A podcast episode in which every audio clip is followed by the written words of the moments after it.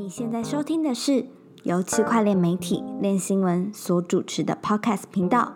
哥，我快不行了。本节目由 FTX 交易所赞助播出。FTX 是一间领先产业、提供创新产品的交易所，包含合约交易、期权、股权通证、预测市场以及杠杆代币等等。FTX 最懂交易员的交易所。嗨，欢迎大家收听这一集的歌，我快不行了。我是韦德，我是 Jim，我是 Perry。好，这一周我们把这个谢董 fire 掉了，因为他讲的东西太难了，又讲一些怪力乱神的东西，所以我们就，我们这我们呃练习文有个新成员啦，叫做 Perry，然后他也很年轻，对对这个产业有很多很向往的东西，写出来的文章也蛮好的，欢迎大家可以多关注一下他的文章。Perry，你要不要跟大家打声招呼？大家好，我是新来的练习文编辑，这个月有写一些简单的文章，希望大家不要太太苛刻。写了很多 NFT，对，写很多 NFT，觉得社群的效果还不错啊。对，有一些按赞数还蛮高的，把我们俊哥的风采直接抢走。不敢，下次写什么我就把它删掉。这周有发生一些大事情，就是我们很开心，说比特币终于重回五万。不过高兴没有太久，在九月七号的时候，它就有一个蛮大幅度的下跌，大概是从五万一的这个水平，然后嗯，在一个晚上是晚上的时候吗？嗯，对，晚上降到四最低有到四万二左右啦。那当然，整个整个大盘都一起下来这样子。嗯，但是有一个唯独有一个那个有一个币好像没受什么影响，就是 Solana 生态系最近受到很多关注，然后它一直不断的突破新高嘛。其实我们也连续好几个礼拜都有提到 Solana 的这个大涨这样。那它似乎就没没受到影响。对我们，我们都在猜说它会不会像之前那个 BNB 一样，就是这样一路一直涨上去，一直跌破大大家的眼睛。嗯，俊哥，那个苏主是不是有说什么事情？叔叔在推特讲了一个故事，就是说他二零一七年的时候，因为他是风投机构嘛，那他底下走了一个人去做以太坊的开发，那是二零一七年。那今年又走了一个人，他是去做 Solana 的开发，然后他说不要对。不要对抗年轻人，他的意思就是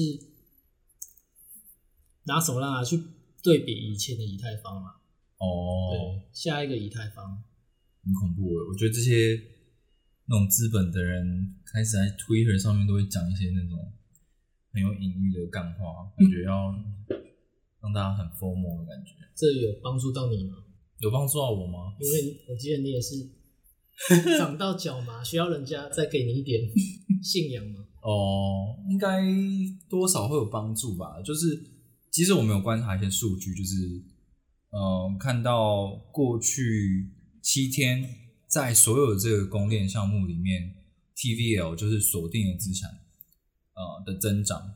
嗯，只有两个供电是呈现正成长的。呃，第一个是 Solana，第二个是 Phantom，这样。那 Solana 的 TVL 增长其实非常夸张，是一百一十趴。目前是七十八点七亿美金。虽然说它跟第一名的以太坊跟第二名的 BSC 来说的话，那个整体的所藏资产还是差距蛮大的，可能只有呃二分之二分之一不到的一个数量。但是它的增长速度真的是非常快，就是它的呃也是跟它的币价呈现一个有一个正相关的一个反应吧。对。然后，而且我们看到说，呃，就是一个一个供链上面，它一定会有一个这个对去中心化的对比平台。嗯，比如说像是以太坊的话，就有 Uniswap 啊，然后 BSC 就有 PancakeSwap 这样子。那在所有的这个 DEX 里面呢，我们也可以看到 TVL 在七天唯一有正成长的，就是有很多资金进来。当这个流动性的就只有 Solana 的 DEX 这样，所以所以你可以看到，呃，从链上数据就可以知道说有非常多的资金是一直冲到这个这个区块链里面嘛。嗯嗯，对，我不知道你们是怎么看这件事情。然后呢，有一些网站会做一个指标，是由这个这个公链它的币的市值，然后跟在这个公链里面有的这个 TVL 做一个比值，这样子。嗯，多数公链看起来都是在比值大概都是在二到四之间，这样就是说，嗯，你的你的你的这个币啊，这个公链的币的市值有没有可以搭配上你的 TVL？就是照理讲，你的公链的市这个的这个币市值越高的话，你 TVL 也要更更大嘛，所以它这个比值应该会是，嗯，最好是趋近于一或者是更小之类的。但是现在看起来，Solana 的这个比值是到七了，快要八了，所以，嗯，这这件事情可能是说它的目前市值呢是远远高于这个它的 TVL 的。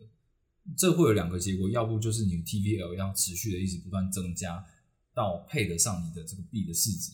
要不就是呢它有一点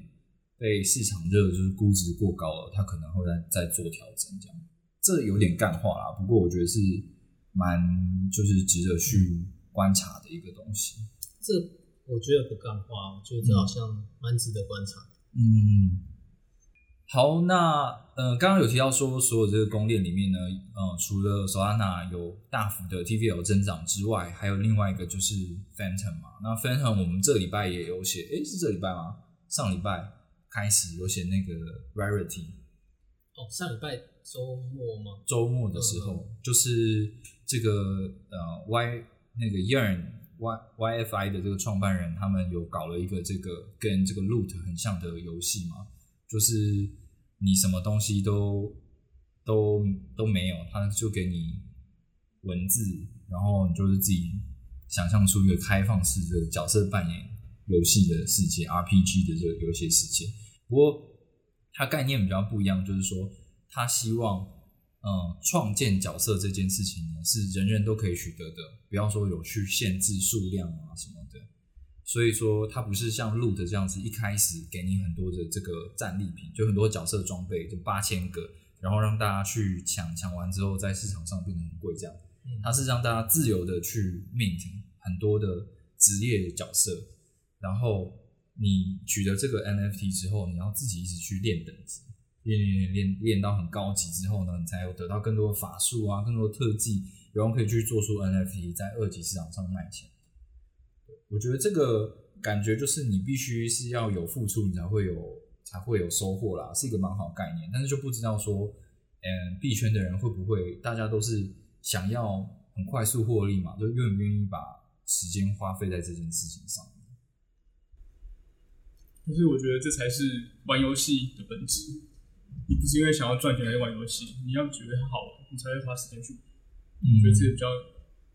有有前途的想法。我觉得这种、嗯这种模式，对啊，但就是看，因为我觉得就在币圈，就大家还是想要以赚钱为主，到底这件事情能不能成功？而且它也是一样用开放式的模式嘛，因为有很多人就是会基于这个这一个概念，然后再帮他创出了很多，比如说能力值啊，或者是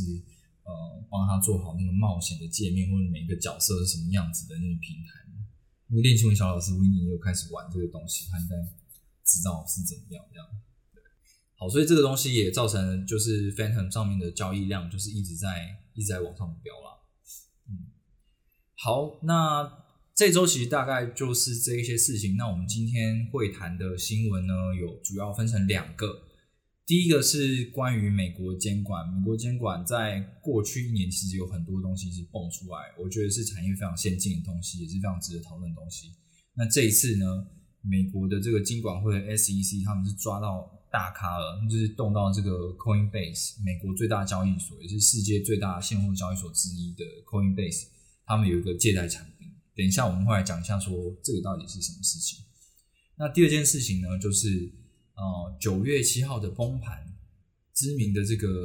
叫他们叫做量化机构嘛，量化交易机构啊 meda 就是跟这个 FTS 关系很近的啊 meda 他们是怎么看九月七号崩盘的事情？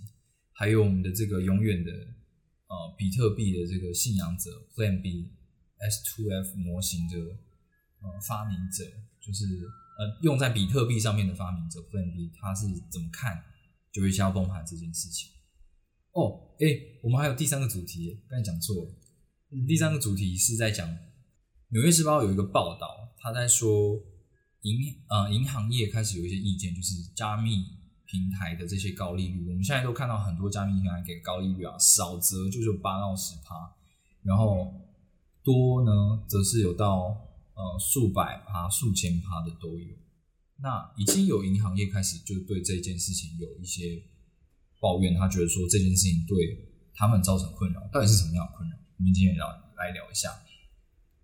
好，那俊哥，我们现在进行第一个主题，到底 SEC 说要抓这个 Coinbase 是是什么事情啊？百倍、千倍币的币圈传说总让你昏头吗？梭哈 all in 却惨赔的故事，有人在乎过吗？ACE 交易所提供类定存商品，平均预期年化八到十趴，透过债权来帮用户做到更好的资产配置。搭载 Cybaba 钱包系统，凯基银行信托已运行十八期，安全零事故，投债权让你的资产配置更健全。这件事，Coinbase 法务长、执行长都都各自写了一篇文来反映这件事。那 Coinbase 它在六月底有推出一个借贷产品，那 Coinbase 之前一直坚持走最合规的路线，这一次他们向 SEC 介绍产品啊，书书面答复、员工单独的咨询，他们 Coinbase 都做了，但是 SEC 突然跟他们说，如果推真的推出这个借贷产品的话，就会起诉他们。哦，嗯，可是他不是已经推出了吗？不早推出了吗？没有，你写的那个是宣布要推出，哦，但是还没推出。对，还没推出。嗯，然后我看到了几个问题啊，就是咨询的过程很单方面，就是 SEC 他可能一直问问题，但是他一直没有给 Coinbase 回复，那这导致 Coinbase 不知道他们为什么会说这个借贷产品是证券，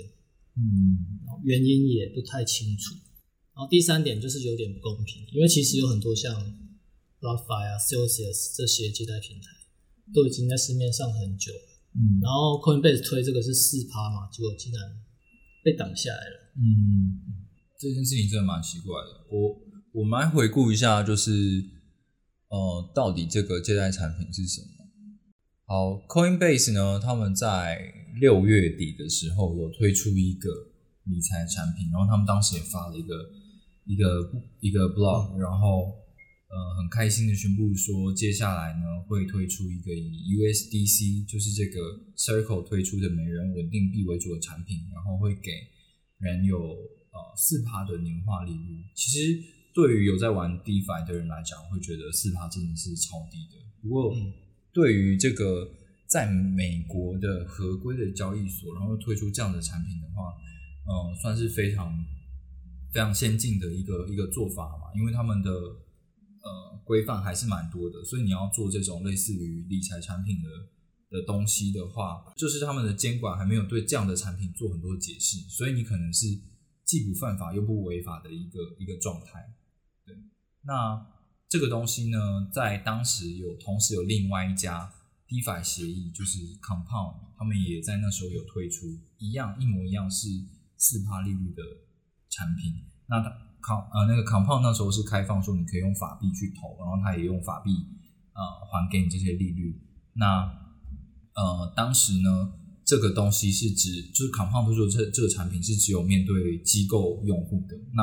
Coinbase 比较不一样，它是有面对散户的这样。嗯，对那这个产品呢，这一次就被 SEC 认为说你这个东西就是证券，所以我们要管你，你就是不能推出这样。嗯我觉得，我觉得这一件事情就是对于很多的在美国的业者会觉得说，嗯，很很挫折的一件事情吧。这件事情，这这样的产品毕竟是非常非常保守的这样的一个东西，相对于其他很多加密货币圈啊、DeFi 啊在玩的东西的话，这个算是真的是蛮保守的。那这边我是觉得想要回顾一下，说美国近一年来，他们其实有非常多的关于监管的东西。然后我们之前其实有也有聊过，例如说，呃，去年在川普要卸任之前的时候，有一个关于旅旅行规则的的呃监管的提案，就是说会希望所有的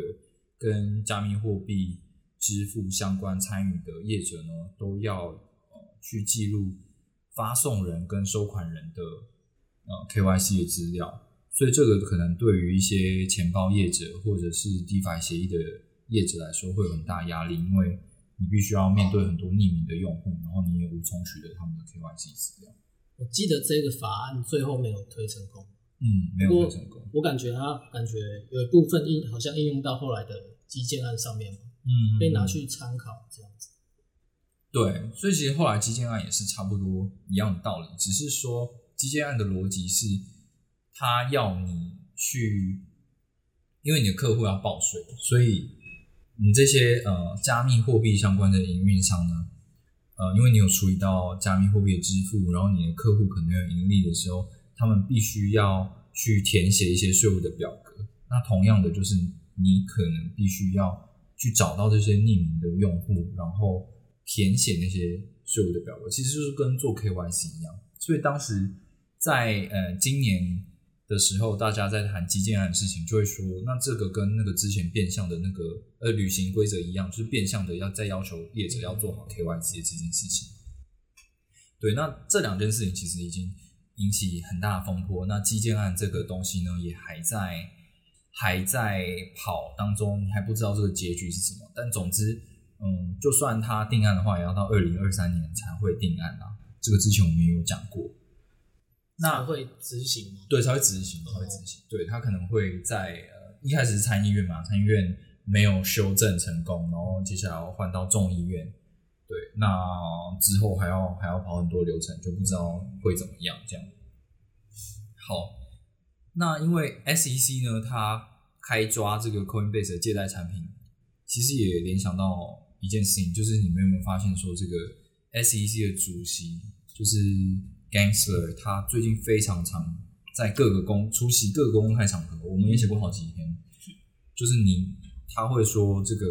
DeFi 是接下来的一个监管重点，然后他有特别指到借贷平台，那我觉得 Coinbase 就是一个最大的案例，就是我们真的有在注意这样子的东西，然后大家不要乱来。虽然说它不是 DeFi 啦，可是它跟借贷有关。哦，所以你觉得他不会真的去起诉 Coinbase 吗？它只是警告作用吗？我觉得它是警告，因为毕竟 Coinbase 都还没有推出来啊，嗯，对，所以它是警告作用。然后我们之前写过一篇比较小的新闻，是美国那边有个案例，是有一个 DeFi 借贷平台，它真的被抓了嘛？嗯，对，真的被起诉，这样也是 SEC，也是 SEC 做的。只是说它当然那个那个那个它的那个业务是有一点触碰到传统资产，然后它可能有一点，嗯嗯，他的他没有好好的讲他的那个收益的来源是什么，就他有点不实收益来源的一个状况，这样是有点不是像这么传统的我们看到的 DeFi 的状况。对，但是我可以想见之后一定会有更多的案例是 SEC 就是想要对 DeFi 做一些事情，或想要对交易所做更多事情。嗯嗯，我觉得我们就是聊很多这种监管事情啊，特别是尤其是最先进的监管事情，其实都跟美国的社会、美国业者比较有关系。对，但我我不知道这件事情对于各个读者来说是有什么样的想法，但是我个人会觉得说，嗯，如果美国是在这方面的监监监理是最先进的话，那其他的国家势必也会效仿。我想问一下 Perry，就是你觉得身为一个台湾的韭菜，对于这种外国的监管，你总是有各国消息嘛？比如说美国、日本、新加坡、泰国，什么马来西亚一大堆，香港一大堆地方，中国，就你你你觉得你有什么想法吗？你会觉得说这是不干我的事，还是觉得嗯，以我的看法，一个台湾韭菜，就是合约韭菜的看法来说，其实多少对交易所有些怨言嘛，毕竟也被他们收了很多钱。但是，又身为一个加密产业的爱好者，会觉得说，既然你今天要开抓，你就更应该把你的规则定出，而不是像今天这个 Coinbase 的消息，就是你也没有明确定出说，为什么这个借贷产品在其他 DeFi 平台上是可以的，在 Coinbase 上却不行？会不会其实让他觉得，其实他是因为会吸引到太多人，影响到他们原本的旧有的银银行体制这样？所以我觉得我的想法就是希望他们在监管的时候可以朝向就是善后的部分，就是你如果这个东西够安全，法规定的够确实的话，它可以推出各项的理财产品。所以这种重点应该在于，就是如果这个理财产品发生问题之后，这些平台啊，这些交易所，它要如何帮交易所交易交易员就是交易者消费者善后？对我觉得这是我觉得我就想要知道的事情。就是消呃消费者保护的事情。对，嗯，我觉得我们其实最近看到很多监管例子啊，比如说现在都是大的被开刀嘛，之前是币安一直被各国政府找茬，然后他做的事情其实其他所有交易所也都有在做。那这一次是 Coinbase，Coinbase 也是最大的标的。呃，我觉得他们就是他们已经势必因为树大招风，已经势必先遇到这些阻碍。那他们会如何解决，或或者是因为他们碰到案例，然后有一些统一性的规则出来，然后适用在所有各国的跟加密货币相关的营运实体上面的话，都是蛮值得关注的一一些事情。好，那讲完关于这个 SEC 的事情之后呢，我们想要来聊一下关于九月七号崩盘的事情。这个关于这件事情呢，这个很很知名的这个量化交易的机构 Alameda 有发表了一些想法。俊哥，那一天前十大市值都有十趴以上跌幅，然后市值也蒸发了超过五分之一吧。然后只有 Solana 看起来像没事一样。那跟前几次崩崩盘一样，Coinbase、币安这些交易所都有宕机的情况。我那一天有整理了 Larry 还有阿拉梅达执行长 Sam 的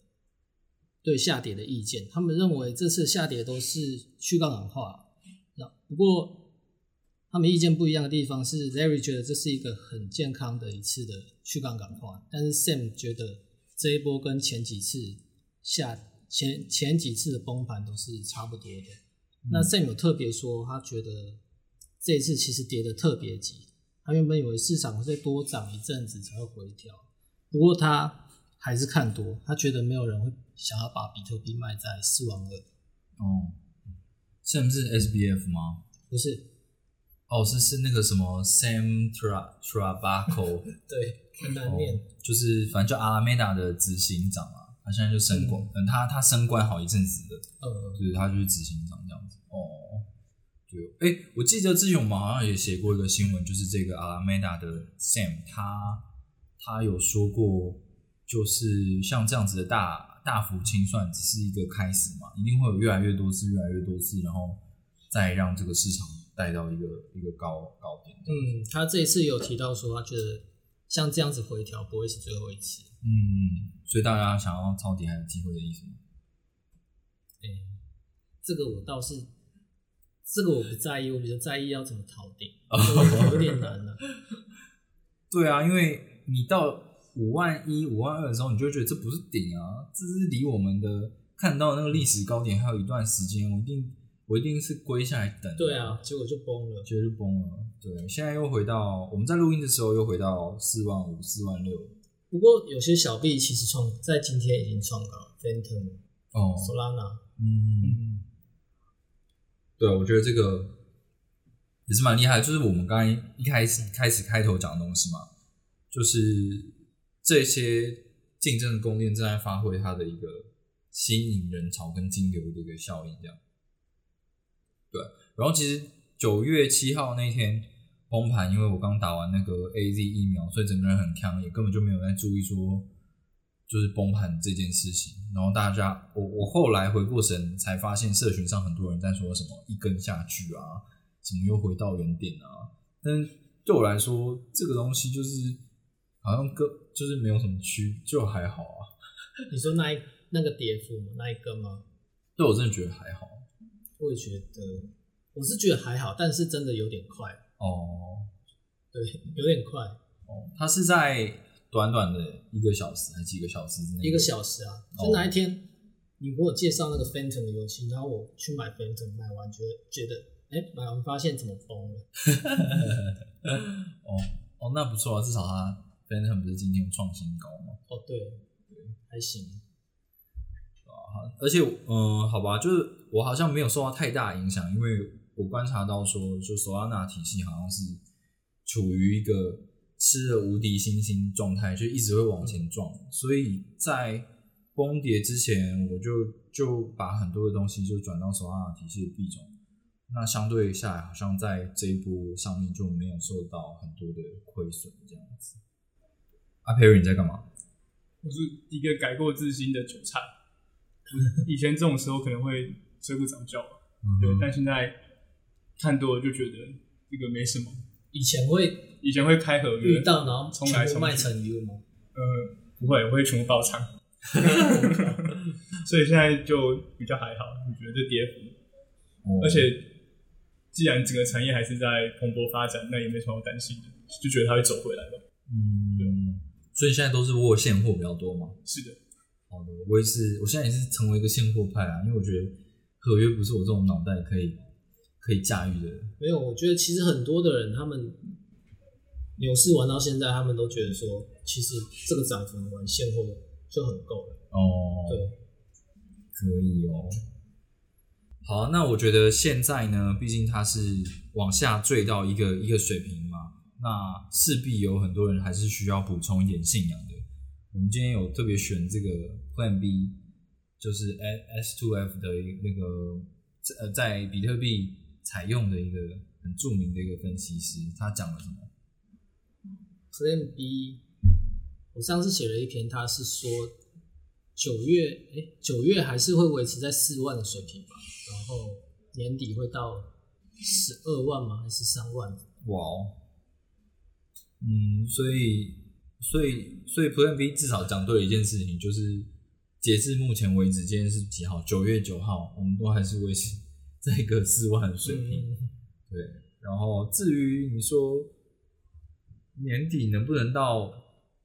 十万以上，这我就不知道。虽然说我从年初就已经听到很多人在喊。呃，今年会到十万，今年会到二十万，今年会到三十万之类的这种东西。嗯，可是我我我不知道哎，就是呃，事情总是会出乎你很多意料。没错，嗯，没事，哇，好吧，那就是期待今年到底九呃十十月之后到年底到底会是一个什么样的状况吧。好，那。呃，最后一个新闻呢，其实也是跟这个传统的世界比较有关系的。《纽约时报》出了一个报道，他在说加密货币平台的高利率已经对银行造成困扰。到底是在讲什么样的困扰啊？这则新闻是 Perry 写的，然后蛮多乡民就是看了这个新闻之后，我不知道哇，干整个爆炸起来，高潮高潮起来，就就在那边说。银行怎样怎样，就是你先调高你利率啊什么的之类的这些话，但是嗯，我不知道，我觉得就是很多就是金融金融体系的东西，一定是有很多的这种被动的条件，可能是因为国家政策的关系，然后外汇的关系，然后传统资产投资标的的关系，所以它的利率势必是会受到很多因素的制约，然后没有办法像。DeFi 世界一样那样爆冲啊！好，那我们先请 Perry 来讲一下这个《纽约时报》上面讲的对于加密平台的高利率批判到底是什么。《纽约时报》这篇文在它的开头就很直接讲出，因为现在太多提供加密货币贷款啊、高收益存款账户的加密产业越来越蓬勃发展，对，造成现在美国就有银行体系啊，造成他们的干扰，还有监管没办法跟上他们现在的发展。而他们之所以会这么讲，我个人认为是因为。银行嘛，他们主要的工作是两个，就是吸收存款，希望大家可以把钱放进去，让他们做转投资嘛。但因为现在加密货币贷款，他们就他们的高收益，没有没有人会想要把钱放在银行这种地方。然后或第二个业务就是，他希望可以把钱借出去获得利息收入。但是由于现在加密货币贷款更方便，他们也不需要把加密货币转成法币等等的，就可以进行贷款的事情，所以也没有人会想要把钱放在。银行体系，所以因为这种状况造成他们的业务啊等等的收益啊可能会降低，所以他们才会希望监管能够跟上，这是我的看法。对，然后他们提到就是稳定币，现在越多人把稳定币当成一个定存的机制，他们把喜欢喜欢把钱放在稳定币，而不是放在法币里面。对他们，但他们觉得稳定币其实一个是一个不够安全的资产，需要再多多思考是否放在稳定币稳定币上是适合的。还有就是关于 DeFi 的事情，他们认为，因为 DeFi 大多是在透过智能合约去运行嘛，但它就是因为这样的原因，它消除了一些人力中介的因素。他认为，纽约时报认为这不足以保护消费者或者提供金融的稳定性。对，这是主要纽约时报对加密产业的三点批评。嗯，我觉得就是这很明显，就是呃，如果 DeFi 继续壮大，或者这种加密货币资产管理平台继续壮大的话。嗯，传统金融业者一定会有所抱怨，因为这样子的利率就是已经是就是海海淀海淀传统银行利率啊。当然，我觉得加密货币市场还是有很多问题，因为很多东西其实是滥滥发货币，然后才能够让那个东西的利率变得很高。那呃，不管怎么样，就是《纽约时报》的这篇新闻引起了业界有很多的反回应，当然批评的也很多。那其中有有一个非常有名的一个在呃美国有这个呃合规的一个加密货币银行叫做 Avanti。我们先请俊哥简单介绍一下 Avanti 是什么样的银行。Avanti 是一间加密银行，那它目前的定位是传统金融与加密货币托管的合规桥梁。那它是一家很高标的托管银行，它要一百，它要有一百帕储备金额，然后也不能。随意动用客户的存款。嗯，对，它就是像这样子的一个银行，其实它还是跟呃传统金融有一定的界限啦，就是你不能收法币的存款。大家要在这这里面玩的话，你只能用，就是你帮助客户户去买加密货币，然后直接拿加密货币去做更多的应用。这样，那这个 Avanti 银行它是如何反驳这篇文章呢？呃。阿美特银行的执行长就是 k a t h l e n Long，他他有讲出他对于这篇文章的认同还有不认同的地方。我先讲一下认同的地方，他主要认为是加密产业太多资讯不对称，还有再抵押，还有高杠杆的问题啊。他们他们批到他们偿付能力的资讯也不够，所以呃使用者也不知道他们会面临到多少的清算风险等等。所以他认为这是的确是加密产业目前遇到的问题。而他跟《纽约时报》不同看法的是，在 DeFi 上面，他认为 DeFi 的披露啊，还有透明度啊，都是一般的传统机构或是加密中心呃中心化的交易所等等是没办法比上的，因为用户很容易可以在链上找到他们所需要的资料，所以比较不会有一些资讯不对称的问题。对，但是他还有一点就是，我认为是狠狠打脸的这些监管机构，因为他们他说。他认为监管机构目前也在就是批准了许多旧有的银行体系加入加密货币产业，对。但他认为这些旧有银行体系他们不具备足够的加密货币或加密产业的知识，还有因为旧有银行体系他们主要的账本啊还有记录一天是只结算一次，但在加密货币产业里面通常是几分钟会以不可逆的方式去进行结算，这是一些传统的银行体制是没办法做到的。所以以上是他对于纽约时报的几点看法跟批评。嗯，我觉得呃，我觉得双方其实都有都有他们讲的让人家觉得有道理的地方啊。但是我觉得这个就是一个过程吧，呃，就是传统的金融体系跟加密货币衍生这种金融体系要怎么样被被融合，然后到时候如果遇到各种不同的外界金融状况的话，你一定。两种体系都有它的风险的承受能力，那我觉得这势必也是用户需要去面对的。我们都看过，在这个二零二零年三月的时候，当币价有大崩跌的时候，DeFi 的世界会发生什么样的的事情，并不是说利率高就是绝对的好事，它也是有可能发生很多悲剧。好，这以上是我们今天分享的一些消息，还有三则新闻。那如果有什么样的想法的话，都欢迎随时来加入我们讨论，或者是有什么讲错的地方，也欢迎随时纠正我们，我们都很乐意跟大家来做更进一步的讨论。想要了解更多的话，可以再去看我们的新闻，了解详情。那这周的 podcast 就到这边喽，谢谢大家，拜拜，拜拜。